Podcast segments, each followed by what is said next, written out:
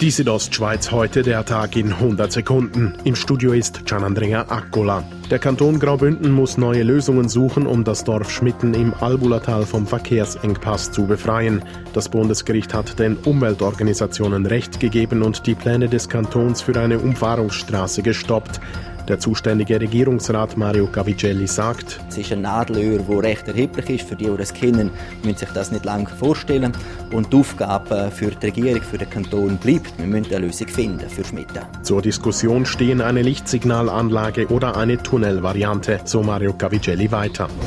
Das 50 Jahre alte Schulhaus Grevas in St. Moritz soll neu gebaut werden. Während der rund vierjährigen Bauzeit ist ein Provisorium auf der Polowiese in St. Moritz Bad geplant. Laut Regula De Giacomi vom Gemeindevorstand wurden mehrere Standorte geprüft, aber die Polowiese würde passen von der Zone, von der Lage, es ist flach und das ist jetzt eigentlich unser favorisierter Standort für Provisorien. Die Gesamtkosten belaufen sich auf rund 70 Millionen Franken. Die Destination Davos Klosters wollte eigentlich am kommenden Wochenende die Saison eröffnen, kann dies aber witterungsbedingt nicht tun.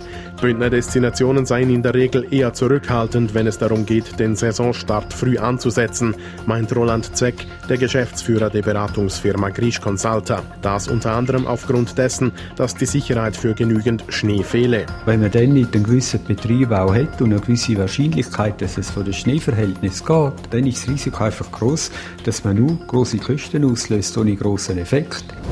Die Bündner Regierung hat das geplante Ferienresort La Sassa mit Gondelbahn ins Skigebiet Minschons gut geheißen. Damit muss das 30 Millionen Franken Projekt in der Walmüsteier jetzt nur noch vom Bund genehmigt werden. Mitte kommenden Jahres könnten schon die Bagger auffahren, wenn alles nach Plan läuft. Die Südostschweiz heute, der Tag in 100 Sekunden, auch als Podcast erhältlich.